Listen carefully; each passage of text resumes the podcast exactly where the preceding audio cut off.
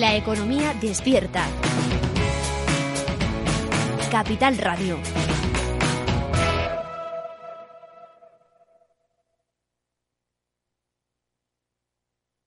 Nos gusta que las personas tengan opinión propia.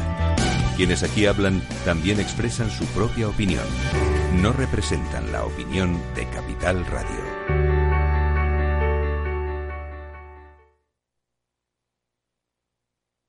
Valor Salud. La actualidad de la salud en primer plano. Comienza un tiempo de radio y comunicación con la salud y la sanidad con protagonistas la mañana de los viernes, eh, información y reflexión con nuestros contertulios. Son expertos y diversos en su procedencia, pero son los mejores.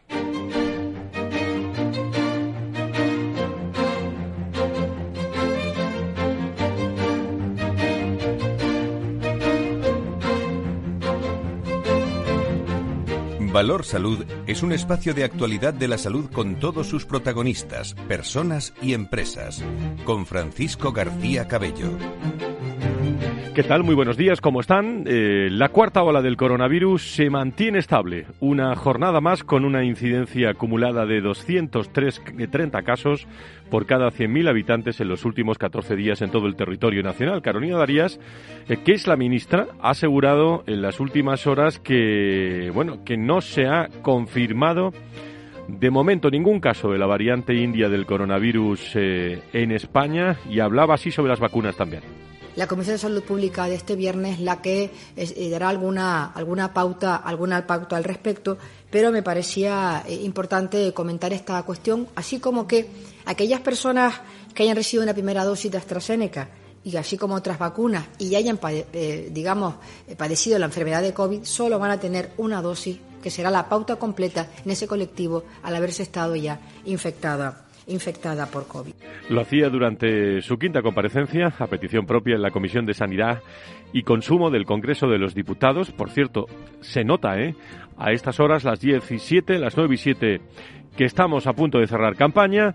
Eh, ayer también el líder del Partido Popular, donde la salud, por cierto, la campaña es muy interesante. Él eh, decía que el líder del Partido Popular, Pablo Casado, acusaba también este jueves al, al jefe del Ejecutivo Pedro Sánchez de, abandonar a las comunidades eh, autónomas al no eh, aprobar un plan jurídico alternativo al Estado. Pues bien, las noticias de esta mañana nos eh, informan que el Gobierno defiende que las elecciones de la comunidad autónoma del propio 4 de mayo no deben interpretarse en clave nacional, sino en un contexto autonómico y que realmente se ha limitado la presencia eh, de líderes políticos para bueno destacar el mundo de la salud pero mm, de un modo realmente subliminar en relación a la, jornada del Consejo de, Ministros eh, el secretario general del PSOE arrancó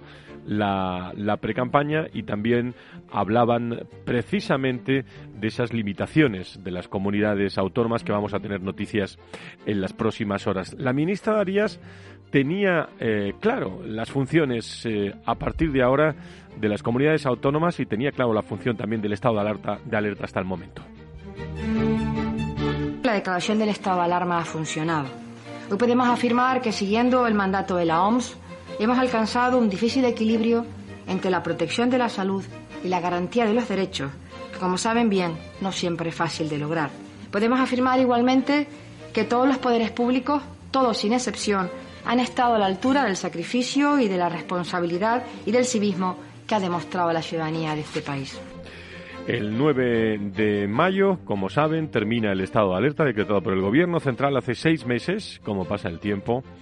Eh, cuántas eh, incidencias en materia de salud y sanidad han ocurrido en todo este tiempo y a diferencia de otras comunidades que han solicitado también que se prorrogue, el gobierno de Isabel Díaz Ayuso en Madrid es partidario. Lo conocen todos ustedes ya esta mañana de que terminen las restricciones que se aplican con carácter genérico a todas las regiones con independencia de su incidencia en eh, casos de, coronavirus. Sanidad ha notificado, son los datos del día, 10.143 nuevos contagios del coronavirus frente a los 8.665 del miércoles, aunque eso no incluye los datos del País Vasco De los nuevos casos, eh, más de 4.080 corresponden a diagnosticados realizados en las últimas 24 horas.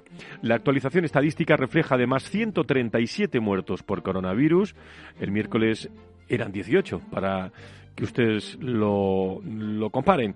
Aunque en ese dato eh, faltaban también, he de decir, eh, los datos del País Vasco. La cifra oficial global de, muertos por COVID-19 suma ya 78.080 eh, personas. 277 de las defunciones se han producido solo en los últimos siete días. La evolución dispar entre comunidades y me llama la atención el gran titular de la Organización Mundial de la Salud de las últimas horas que advierte respecto a India, ¿eh? que en las últimas horas eh, a Europa eh, sobre la actuación, es un mensaje hacia Europa de la, de la actuación de las restricciones ante el COVID-19, estimando que la situación en India, dice la Organización Mundial de la Salud, puede producirse en cualquier lugar.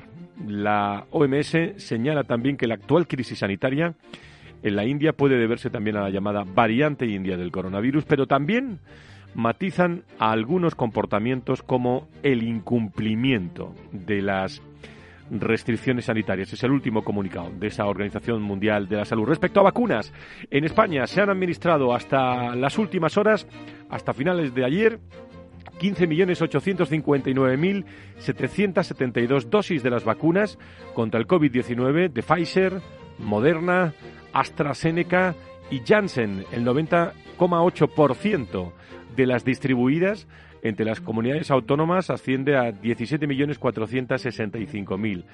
Eh, no se pierdan, eh, por cierto, la gran tertulia que vamos a tener en unos instantes sobre la salud con Iris Aspe y el Colegio de Médicos de Sevilla que nos están esperando y hoy especialistas nos van a acompañar para explicarles a todos ustedes por qué por primera vez en mucho tiempo las expectativas de crecimiento del sector salud son las mayores de todos los sectores. Eso no ocurría ¿eh?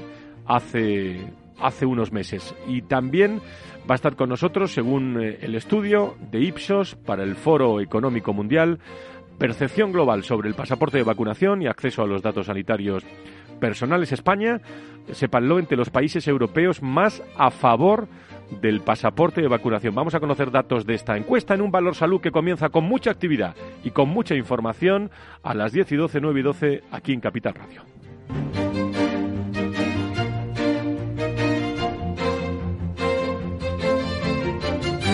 Valor Salud. La actualidad de la salud en primer plano.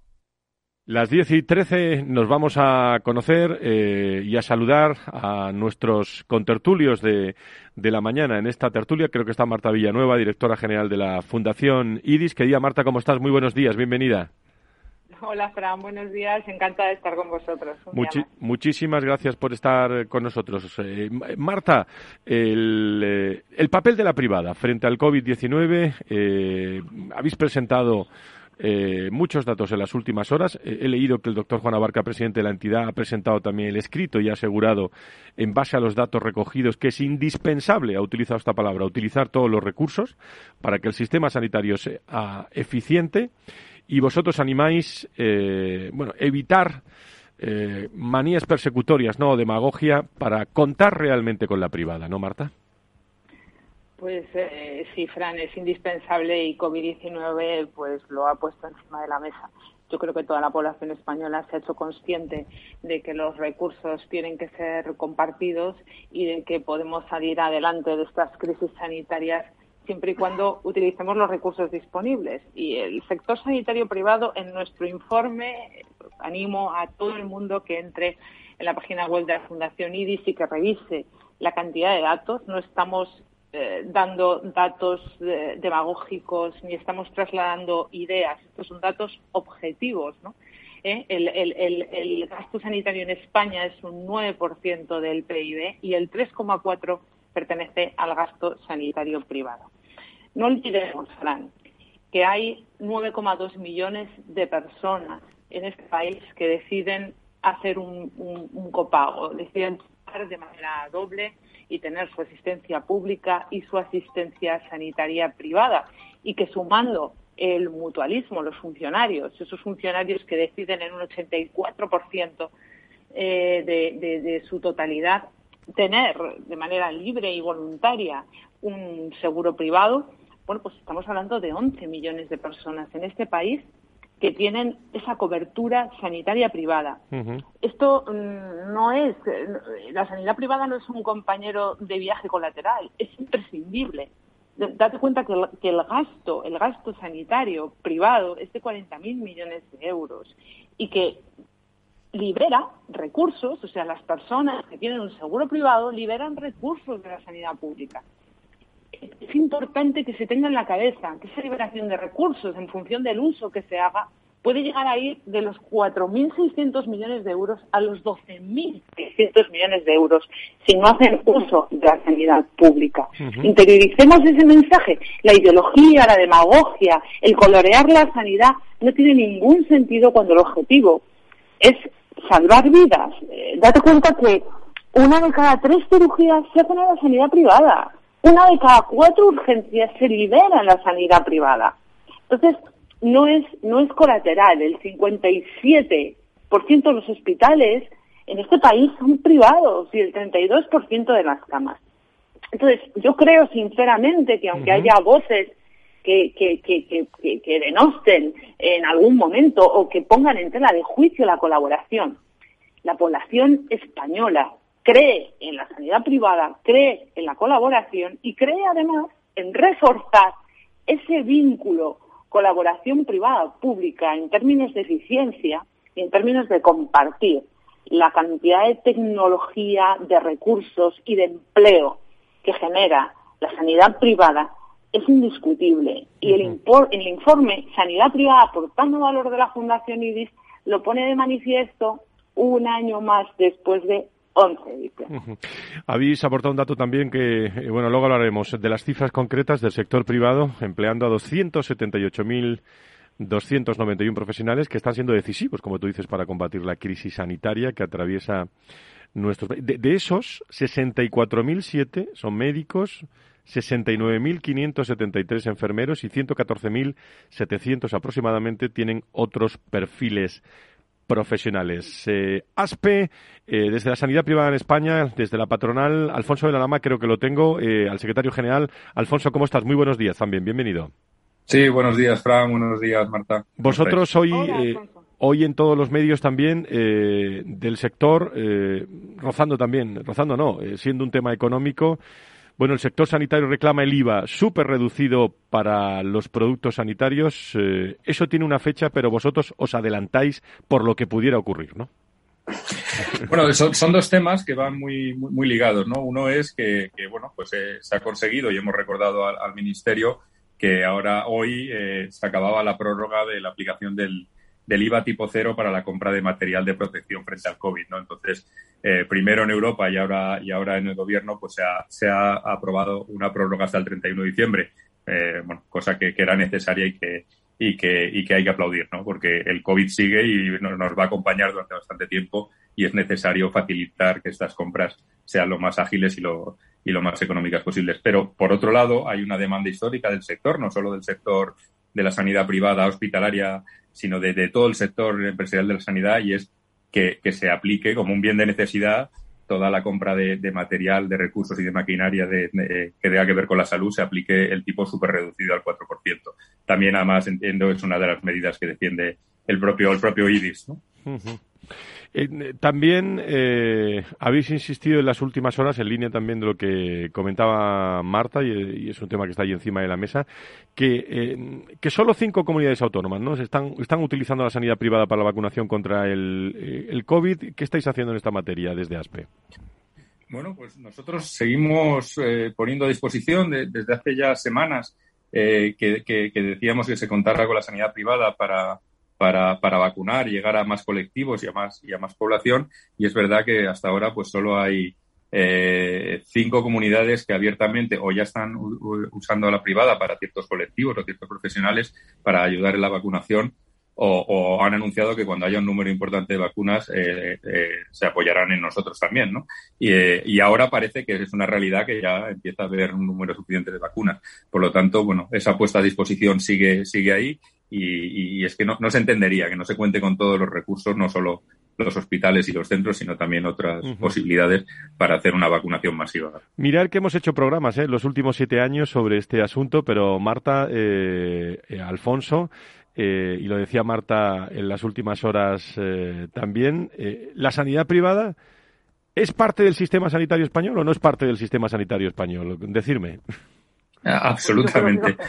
Yo creo que, conceptualmente lo es, es, que no, no, cabe ninguna duda que el sistema sanitario español tiene una sanidad. Es que con estos datos, eh, Fran y Alfonso, es imposible de mm, desconceptualizar la sanidad privada como algo residual. Es que es algo absolutamente necesario. Vuelvo a insistir, 11 millones de personas en este país utilizan la sanidad privada.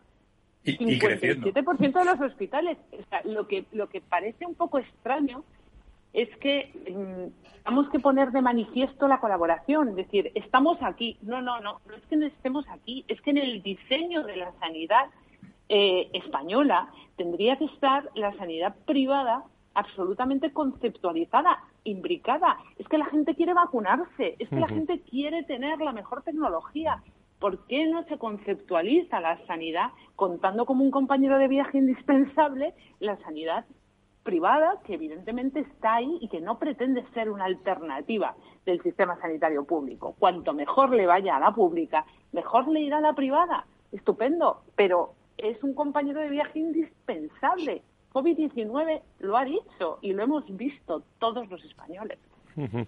Alfonso. No, no, totalmente, totalmente de acuerdo. O sea, eh, la sanidad privada lleva en España desde, desde tiempos inmemoriales, está dando un servicio muy bueno tanto al paciente privado que viene eh, por un seguro de salud eh, con este copago que, comentaba Marta, como al paciente público que con acuerdos que hay con la privada viene para descargar listas de espera, ya sea para intervenciones o para pruebas diagnósticas, o directamente por conciertos o convenios con la administración pública eh, en territorios donde, donde es necesario. Por lo tanto, es una realidad. Yo, yo, yo me conformaría con que nos dejaran seguir trabajando y colaborando y, no tengamos ataques políticos o ideológicos en contra de esta colaboración. Tengo en línea al doctor Contreras, al secretario general del Colegio de Médicos de Sevilla. Eh, doctor Contreras, muy, muy buenos días, bienvenido. Buenos días. Bueno, creo que estáis en, en una presentación de una rueda de prensa sobre el estudio anual de demografía médica en Andalucía, ¿no? Sí, exactamente, sí. Eh, ¿Algún dato que nos pueda decir de esta, de esta rueda de prensa, de este, de este estudio? Pues los datos son cíclicos. Si tuviéramos que hacer un titular, pues el primero sería en Andalucía hacen falta más médicos y están mal distribuidos. Y el segundo titular, eh, la formación MIR, que, es una de las excelencias de la sanidad española, tiene un desfase de las necesidades reales y la distribución que se hace de los MIR.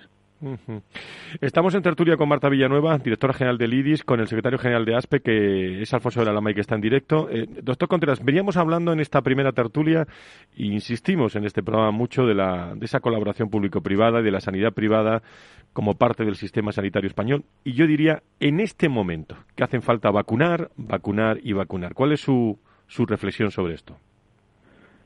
Hombre, creo que es una reflexión que es la misma que hacen aquellos médicos que tienen voluntad de, servicio y están bien informados.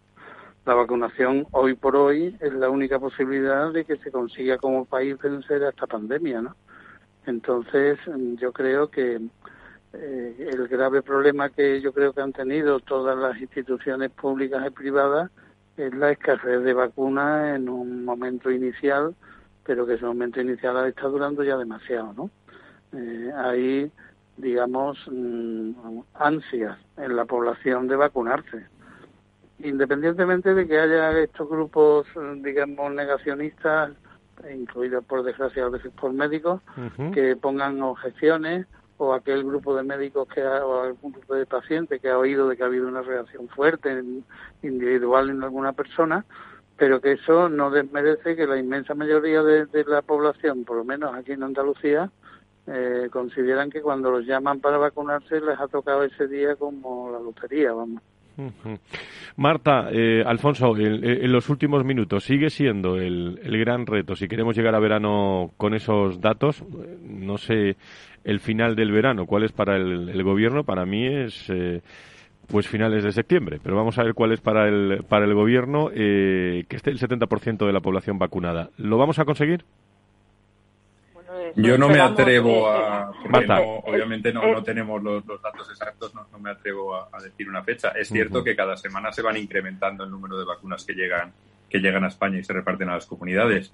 Así que, que bueno, esperanza sí, eh, realidad pues no, no lo sé. Marta. Eso no lo, no lo sabemos nadie, obviamente. Nos eh, cansamos, la sociedad española, vuestros oyentes, los que nos están escuchando, de escuchar vacunar, vacunar y vacunar. Nos encanta escuchar eso de la clase política, pero lo que queremos es que nos llamen para ir a vacunarnos. Entonces, lo cierto es que es importante que todos los recursos se pongan a disposición. Lo que acaba de decir Alfonso eh, antes, cinco comunidades autónomas eh, piden la colaboración de la sanidad privada, ¿por qué no nos ponemos todos a vacunar de manera clara y, determinante? Y por favor, pongámonos las pilas, porque viene, viene una nueva cepa bastante intensa y, tenemos ya que revacunar y estar planteándonos que a lo mejor eh, la vacuna dura seis, ocho meses y que tenemos que ir ya a por la siguiente dosis. Entonces, esto no es una cuestión de buscar ideologías ni de buscar titularidades tenemos que vacunarnos para que, por favor, antes del verano o cuanto antes posible, pues podamos encontrar esa inmunidad de rebaño y dejémonos de ideologías, dejémonos de titularidades y pongámonos a vacunar, vacunar y vacunar lo antes posible. Doctor Contreras, en 30 segundos, vacunar eh, es la cuestión, ¿no? En estos momentos.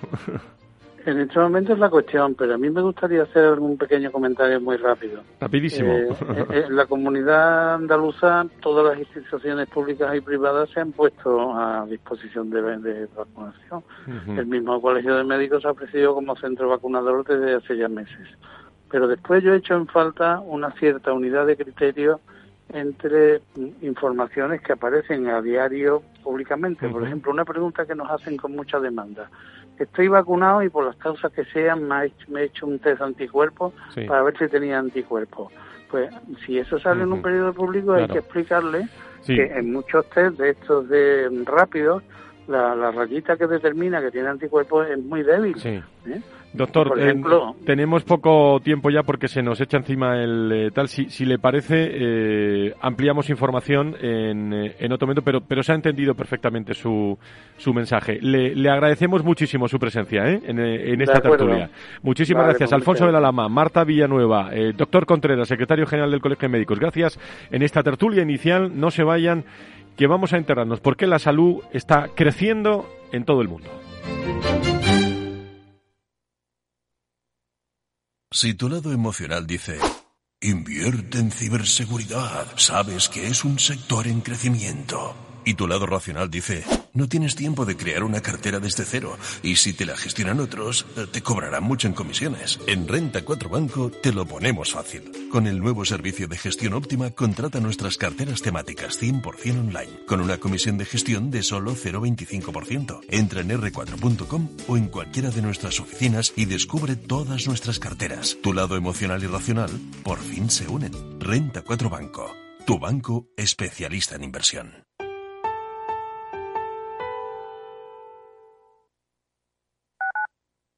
Capital Radio Madrid 105.7.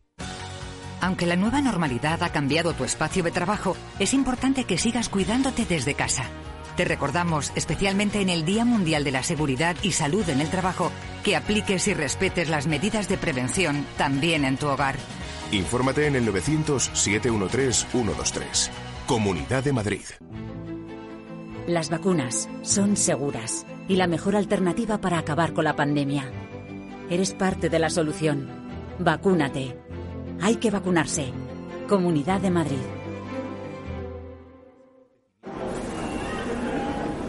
Metro de Madrid te lleva de forma segura al trabajo, al gimnasio, al retiro. Un medio de transporte accesible y rápido que te acerca a los lugares y a las personas que más quieres. Ahora y siempre, utiliza el transporte público. Ahora y siempre, muévete en Metro. Metro de Madrid, Comunidad de Madrid.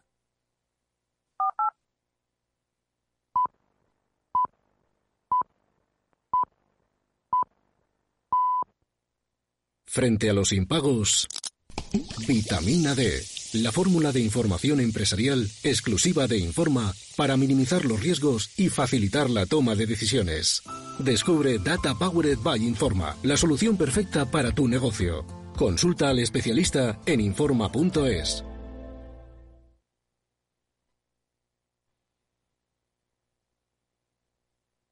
Capital Radio, la genuina radio económica.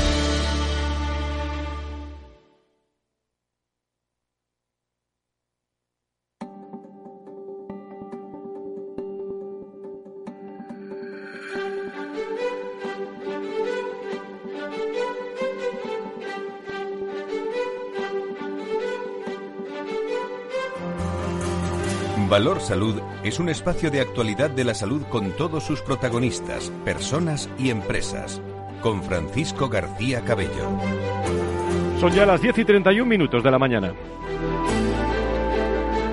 Y todos los viernes a esta hora, eh, media hora antes, tertulia sobre la salud, la sanidad eh, pública, privada en nuestro país en primer plano con las noticias de actualidad que nos dicen que bueno que se registran en España 10.143 nuevos casos de COVID-19, lo hemos hablado al inicio, 4.889 en las últimas 24 horas y 137 muertos. Llevamos así, bueno, con distinta intensidad desde prácticamente el mes de marzo, finales de febrero, con la salud en, eh, en primer plano eh, y sobre todo también con las personas cuánto tiene que ver en estos momentos y, cuánto nos alegramos que tenga que ver en el sentido de, poderles informar de forma más exacta eh, con el mundo de las personas. Saben que, que llevamos también muchos años en el entorno del mundo de los, de los recursos humanos y, y también la salud está jugando un papel importante en ese, en ese campo. Vamos a hablar con nuestro invitado, Luis Truchado, que es socio de Eurogalenus y cofundador de Galenus Joff, eh, que nos acompaña en los estudios centrales para tratar un asunto que les explico enseguida. Querido amigo, querido Luis, ¿cómo estás? Muy buenos días, bienvenido. Muy bien, Fran. Encantado de estar aquí con todos vosotros. Muy buenos días a todos. Muchísimas gracias. Estamos hablando sobre la tertulia también de, la mañana. Espero que lo estén haciendo ustedes también, que, que escuchen. Pero la salud, Luis, es muy importante, pero las expectativas de crecimiento sectorial vienen siempre de los sectores ya saben nuestros oyentes, de, la tecnología, de la industria. Recientemente también se ha crecido mucho el sector financiero con las nuevas modalidades fintech eh, y, así la salud y las ciencias de la vida, bueno, pues quedaban en una tercera, una cuarta posición aproximadamente, pero he aquí el titular, la reflexión. Por primera vez, por primera vez en muchísimo tiempo, las expectativas de crecimiento del sector salud y ciencias de la vida son las mayores de todos los sectores en, eh, un estudio que, ha realizado la Asociación Internacional de Headhunter y Consultoras de Talento y Liderazgo, la ESC, a la que, bueno, pues eh, se accede previo auditoría y a la que solo hay 18 firmas españolas, entre ellas eh, Eurogalenus, que, que acceden a este informe y que me gustaría charlar con uno de nuestros grandes expertos de personas y salud en nuestro, en nuestro país bueno, el preguntarte por qué se produce esto puede ser eh, evidente, pero ¿qué palancas han hecho posible que, esto, que esto ocurra y cómo, y cómo lo vamos a, percibir en los próximos meses? Luis, en tu opinión. Bueno, Fran, yo eh, además creo que, que, tú eres probablemente de los profesionales que más sabe de recursos humanos en el campo de la salud, también de otros sectores, por supuesto, pero dentro de la salud. Y lo que yo creo que ha ocurrido es que se ha visibilizado un trabajo sordo mencionábamos antes al doctor en Juanes, ¿no? En el CSIC, pues, pues bueno, no sabía de él, nadie sabía que estaba jubilado y que sigue yendo al laboratorio y que probablemente va a desarrollar la mejor vacuna, mejor eh, con el significado que tiene eh, el calificativo, ¿no? Es decir, una vacuna que va a tocar todas las cepas, que va a ser definitiva, etcétera, etcétera. Pero bueno, lo que quiero decir es que se ha visibilizado el sector de la salud en España, como tú sabes, hemos charlado en alguna ocasión, son aproximadamente un millón de personas. Hay más de 300.000 eh, enfermeros, hay cerca de 300.000 médicos, más farmacéuticos, más ópticos, dentistas, fisioterapeutas, es decir, dietistas. Hay muchísimas profesiones. Hay que, que suman cerca de un millón.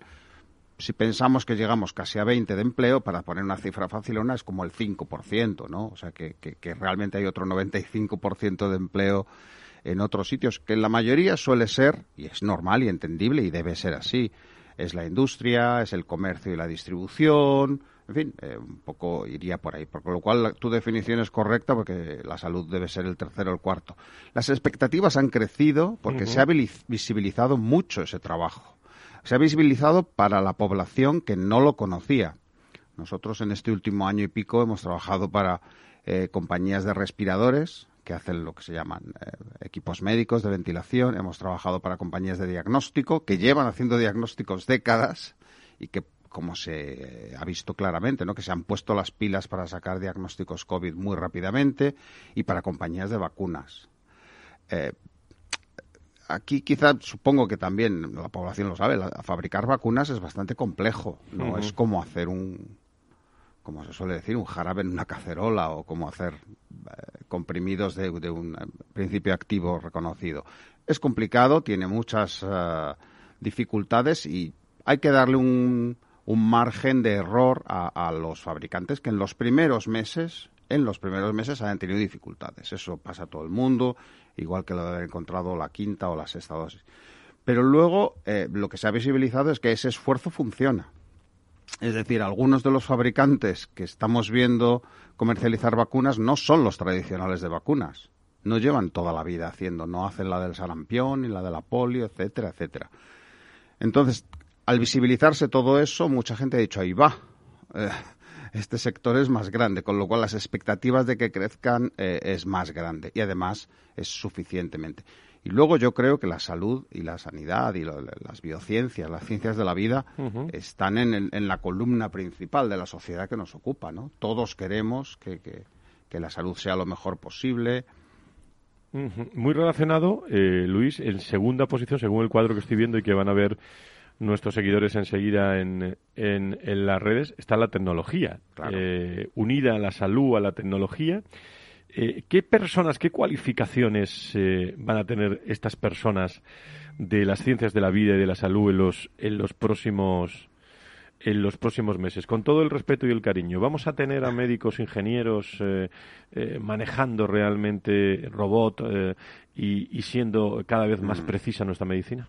Bueno, ya los tenemos. Ya los tenemos. Ya eh, medicina de precisión, tenemos Big Data, tenemos inteligencia artificial y blockchain. Todo lo que hay en el otro sector.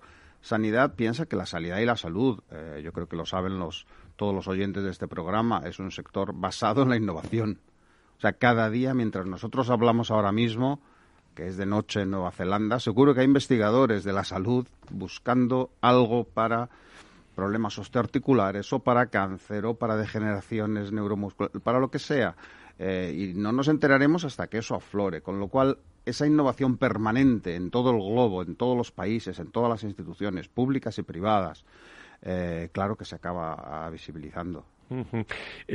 ¿Se va a necesitar un perfil eh, diferente al que teníamos ahora para, digo, en el posicionamiento de, de la salud, en el sector salud, y ciencias de la vida, eh, ¿qué personas van a poder acceder? Lo digo por, por dar algún, alguna pista. Sí.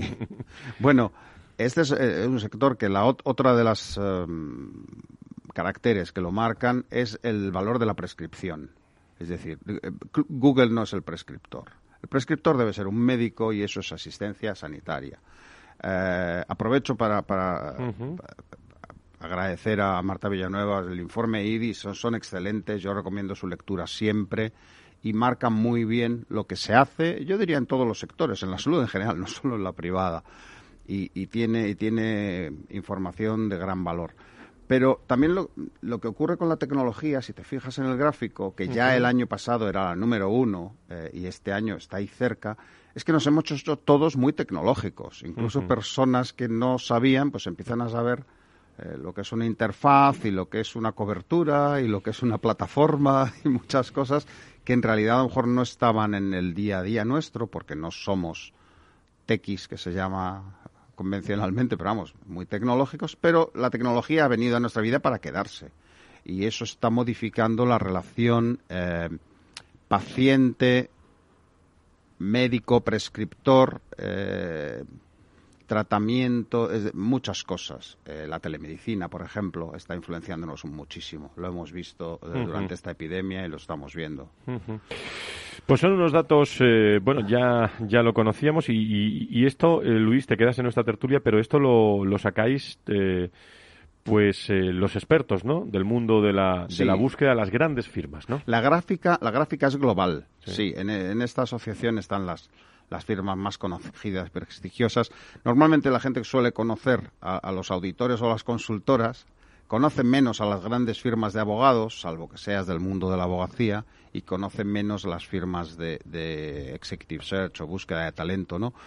Es normal y entendible, las grandes consultoras tienen una visibilidad muy grande, pero sí, podemos decir que son datos absolutamente fiables y son mundiales. Eh, ahí están lo que eh, lo que está ocurriendo en Estados Unidos, en Latinoamérica, en toda Europa, desde luego, y en Asia. Dime una cosa, hay dinero en el sector, ¿no? Eh, yo creo que hay mucho dinero en el sector. Lo que está probablemente esperando todo el mundo es una especie de luz verde o un banderazo, un podemos estar más tranquilos. Creo que lo esperamos un poco todos. Hay unas grandes expectativas de mejora. Eh, a poco, fíjate, a poco que funcionaran los fondos estos europeos que hoy son noticia. Que lo hiciéramos bien, a poco que lo hiciéramos bien. Que son noticia, pero del que no estamos muy informados también. Sí, no, pero quiere decir que luego, bueno, pues, pues esto se ha hecho bien y esto no se ha hecho tan bien y las comunidades han hecho esto y el gobierno central ha hecho lo otro. Bueno, esperemos mm. que, que, lo hagamos lo mejor posible. Pues por primera vez en mucho tiempo, las expectativas de crecimiento del sector salud, ciencias de, de la vida, mayores de todos los, eh, los sectores, eh, datos que que nos está aportando Luis Truchado desde Eurogalenus, que se queda con nosotros, porque creo que tengo en línea también a Vicente Castellanos, que es director de, de Public Affairs de Ipsos España. Querido Vicente, ¿cómo estás? Muy buenos días, bienvenido. Hola, buenos días. bueno, eh, habéis sacado los últimos datos de Ipsos que habla que España está entre los países europeos más a favor del pasaporte de, vacunación. Son 75% encuestados en España que creen que este certificado sería seguro viajar y acceder a eventos masivos. Cuéntanos algunas conclusiones de esta, encuesta. Sí, bueno, pues eh, como, probablemente eh, sabrán eh, algunos de nuestros oyentes, pues Ipsos hace investigaciones cada mes sobre temas que puedan ser de actualidad y, y, del interés de la opinión pública. Y en este caso, pues, pues digamos que el tema eh, más eh, candente en este momento es, eh, es la vacuna, ¿no? Es la vacuna y el pasaporte sanitario asociado. Entonces hemos hecho un estudio en 28 países y desde luego lo que el estudio, la primera de las conclusiones que revela es que hay un porcentaje muy alto, a nivel global es del 78%, pero en España es del 77, es decir, que estamos muy alineados con esa media global, de gente que um, está a favor de que se establezca este, este pasaporte, digamos, sanitario, eh, que dé garantías, ¿no? Y en particular, que dé garantías en los controles de acceso de, de los aeropuertos eh, con respecto a eh, ciudadanos ciudadanas de otros países. Y este es el punto, digamos, clave donde se donde gira eh, la aceptación de este, de este pasaporte, ¿verdad? Eh, me imagino que la libertad de movimientos, ¿no? Ha sido uno de los principales aspectos que, bueno, imagino, ¿no? Que nos ha quitado este el, el virus, pero mm, se va recuperando poco a poco, ¿no? Y esto es interesante en esta encuesta, ¿no? Mm. Claro, eh, en principio, eh, digamos que lo que emerge es la opinión pública, el, favor de la opinión pública para mantener un poco protegido de que puedan entrar, pues en este momento estamos hablando de, esta reciente eh, cepa de India y de otras posibles mutaciones, ¿no? Entonces, en, un principio ahí mm, es la piedra de toque de esta aceptación, ¿no?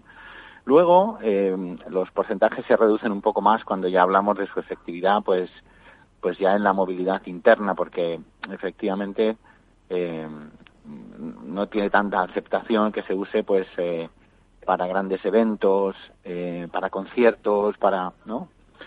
y, ahí donde la aceptación pues se reduce bastante, porque estamos hablando casi de, de un 50% frente a ese 77 que teníamos originalmente pues también choca con, con esta, eh, miedo que puede tener la gente a que nuestros datos de salud, que son datos dedicados y que pueden tener implicaciones en si puedo o no puedo hacer estas cosas, puedan caer en manos de terceros. la privacidad, ¿no, Eh, Vicente? Exacto, exacto, la privacidad de nuestros datos.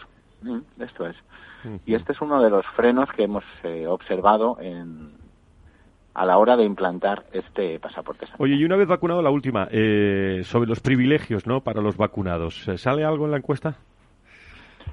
Bueno, en principio eh, hemos preguntado, y al hilo de lo que hablábamos recientemente, de cuánto tiempo debería quedarse este pasaporte para dar ese privilegio o esa ventaja a los que estén vacunados. ¿no? Y en principio la opinión está muy dividida. ¿eh? Casi hay uno de cada cuatro en, en los que dicen que tendría que estar unos meses en, eh, justo después de que acabe la parte más grave de la pandemia, uno de cada cuatro en que se mantenga el primer año. Es decir, que no hay una idea clara sobre cuánto tiempo teníamos que mantener estos privilegios. ¿no? Y, y esto, bueno, supongo que ya se irá conociendo más información, pero la gente no sé si está muy por la labor de que sea para siempre. Muy bien, pues eh, son los datos que lanzasteis en las últimas horas. Ipsos, eh, tercera compañía de investigación de mercados y de opinión más grande del mundo, presente en 90 países, 18.000 empleados y, y con ese dato que nos aporta esta mañana y que queríamos, eh, digamos, eh, queríamos sobre todo reflexionar con su director eh, del área de Public Affairs de, de esta compañía. España entre los países europeos más a favor del pasaporte de vacunación. Seguiremos hablando. Vicente, muchas gracias. ¿eh? Gracias a ustedes. Buenos días. Valor Salud desde la actualidad. La salud al alza. Y a las 10 y 46 te quedas con nosotros, eh, Luis Truchado, desde Eurogalenus, que se incorpora a la tertulia final del programa con Nacho Nieto y con Antonio Burgueño, que están ya ahí.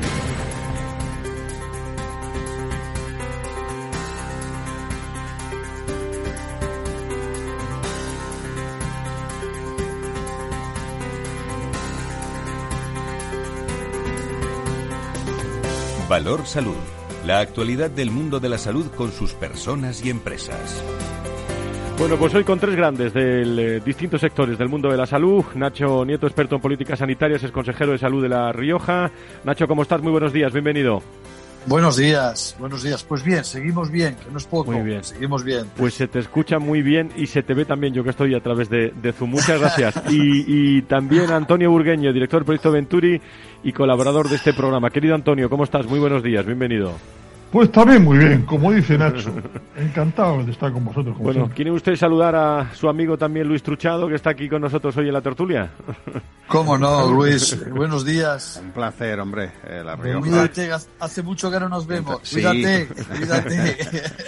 Bueno, Luis queridos- Siempre contando cosas muy interesantes, le hemos estado escuchando, por supuesto. Pues, eh, Antonio, tú que haces siempre un resumen del programa, más o menos, ¿algunas eh, referencias eh, te quieres quedar an- eh, para nuestros oyentes y luego ya entramos en tertulia? Pues fíjate, yo creo que se puede hilar todo, porque al final estabais hablando de la fortaleza de, y, y del, del sector sanitario que vais apuntando que, que va en, en creciendo y, y eso no tiene nada más que, que, eh, que es un valor en este país que debería ser mejor utilizado para, para no la sanidad, porque está haciendo mucho papel, sino para el momento este de la pandemia eh, y en un momento donde eh, estáis hablando de las vacunas. Yo, yo haría un órdago mayor, es decir, un epite mayor o un órdago diciendo, no solamente déjeme usted vacunar, déjeme usted comprar, porque son mis proveedores los que las están vendiendo.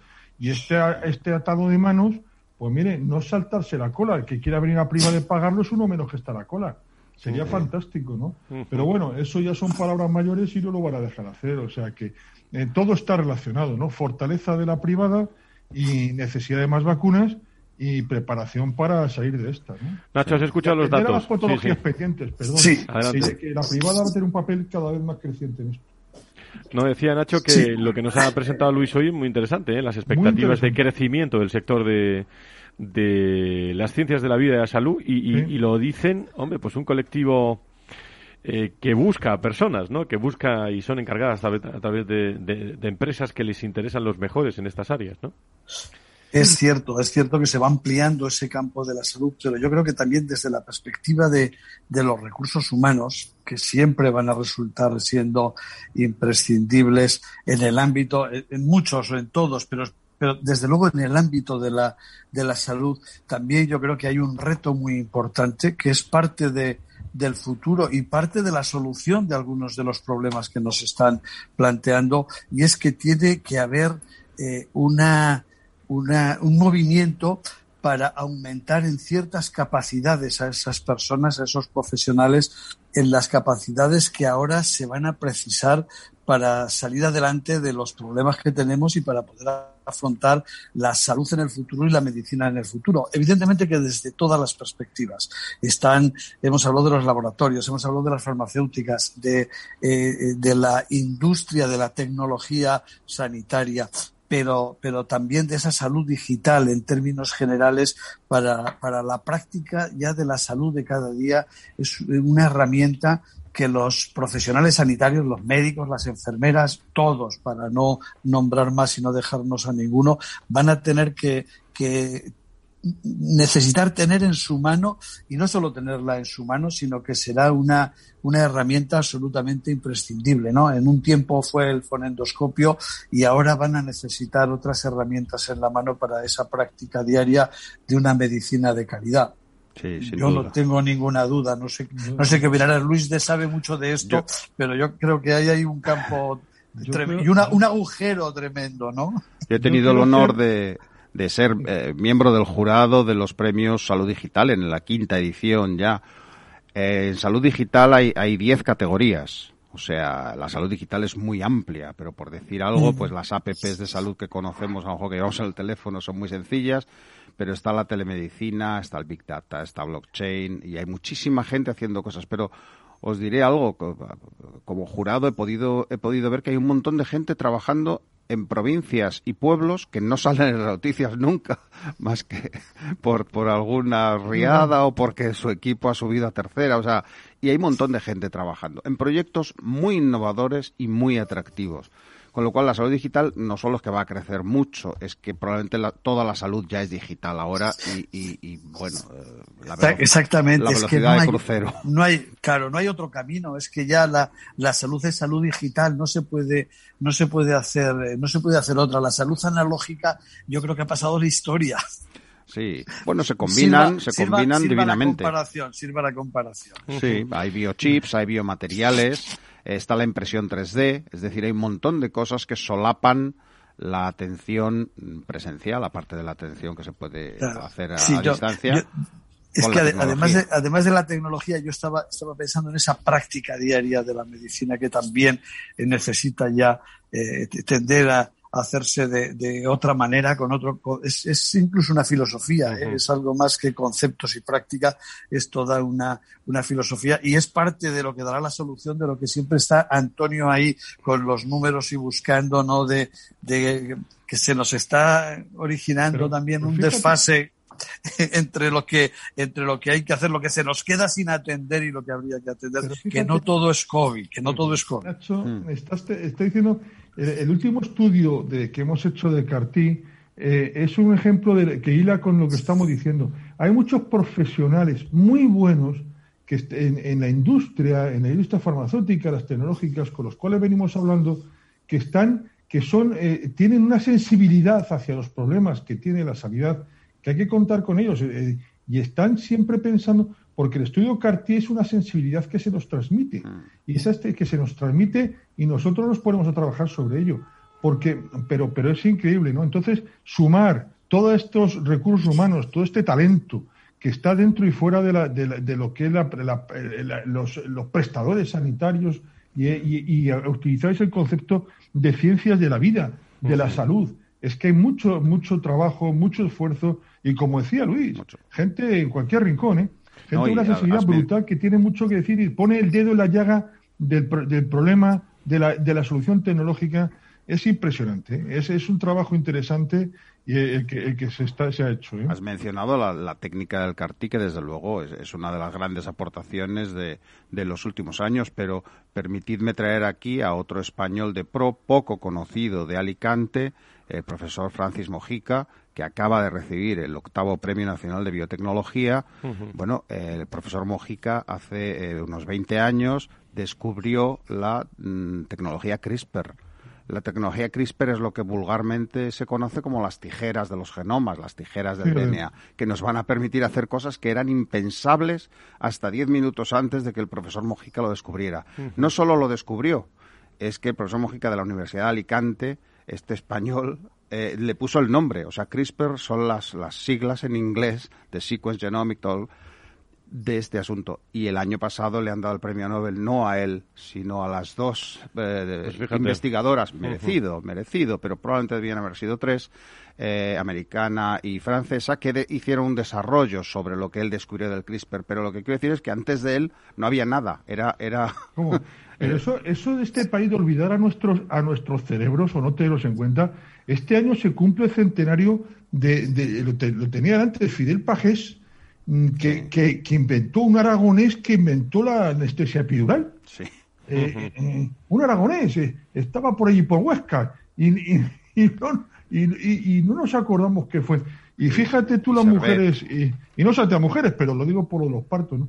Entonces, eh, sí que es cierto que, que trabajar y poner en valor el talento es un trabajo apasionante y, y que desde luego tiene mucho Necesitamos, fíjate, la- e- e- este sec- tercer sector que viene, esto que se llama private equity en inglés, que no suena tan espantoso, Sí, pero al final son inversiones. Y ahí, sin embargo, en España es una cosa que tenemos un poquito para atrás, como, bien sabe Fran.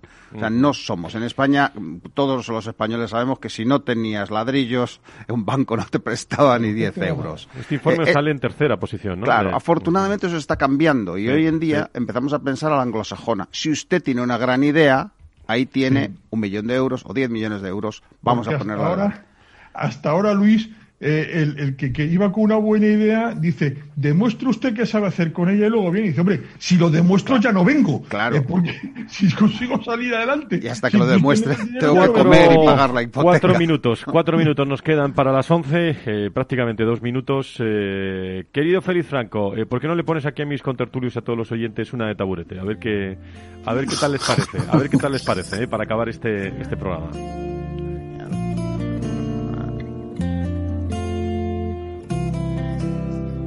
Yendo más despacio, nunca aprendí a frenar, ni a volar más alto, no pasé de.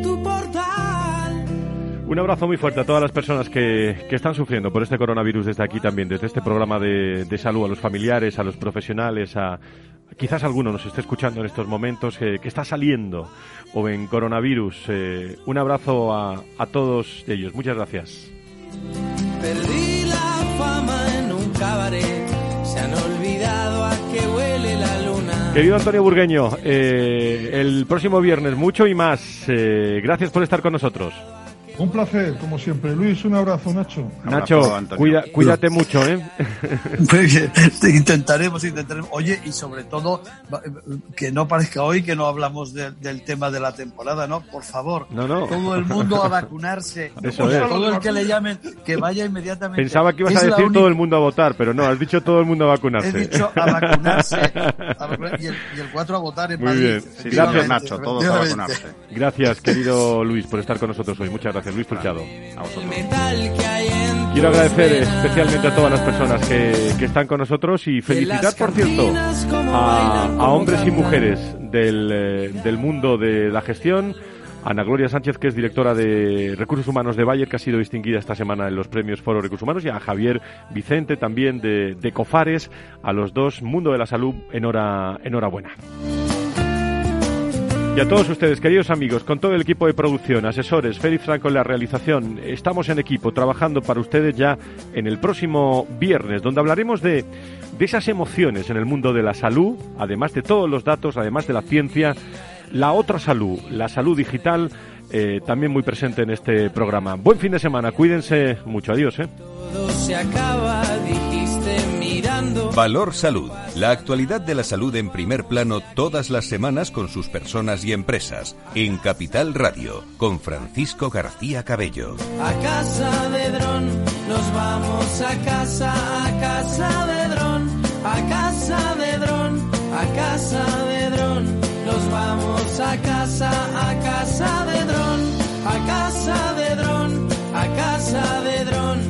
Vamos a casa, a casa de dron, a casa de dron, a casa de dron. Nos vamos a casa.